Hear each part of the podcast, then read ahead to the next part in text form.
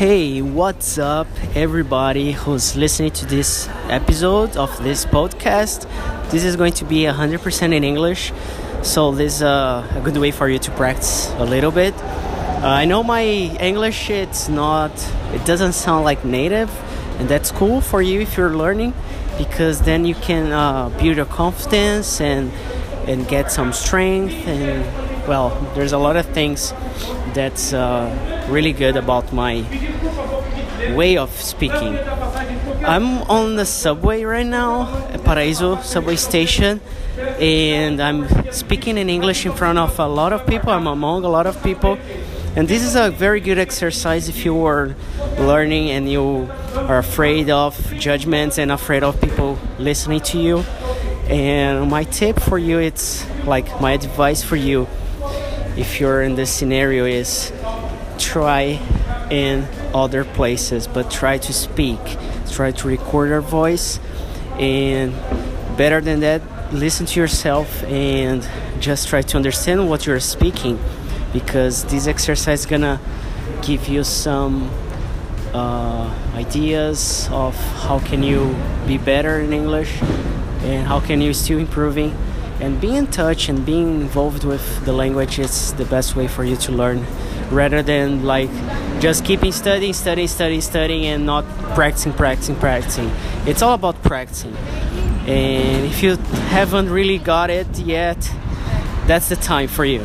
So uh, i don't know if you notice the difference between me speaking portuguese and english but when you're speaking english you just uh, don't it's not just using English itself, like vocabulary structure, but the way you speak, it's different. Like you have like like you know these uh, tiny words, these tiny expressions. They doesn't mean anything. Like they don't mean anything, but you use them just to give like a flow about your speaking. It's like uh, playing a character. It's like it's like being a theater. You are not, for example, I'm not Philip from Brazil.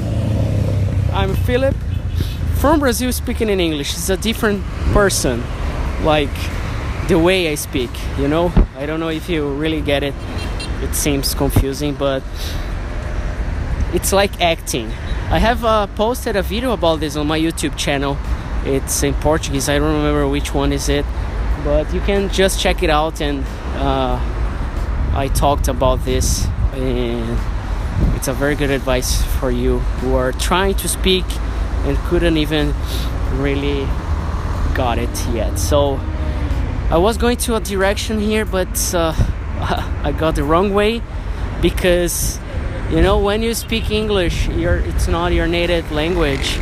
It, it gets a little bit more energy than speaking your your native language because portuguese i speak every fucking time every single minute. So it's really easy. It's uh, like easy peasy to speak Portuguese, but when you need to speak English, even though I uh, I can uh, speak English whenever I want, or well, I feel really comfortable speaking in English, but it gets like your concentration a little bit higher, so uh, it's pretty normal. So if you're starting it's gonna get more more energy from yourself but by the time you get comfortable you get like fluent you're gonna see that you're gonna be able to communicate yourself to any person. I assure you you're gonna be able to speak to anyone of this fucking world okay? So uh, that's the podcast for for today. Uh, i didn't have like the therapy session today the psychologist she's uh, on vacation now. So the next few weeks i'm gonna do something differently. That's why i'm speaking in english. And i hope you enjoy it and you have like a good moment about practicing your english. And if you get the tips just put into practice okay? So muito obrigado e valeu pelo seu tempo até a próxima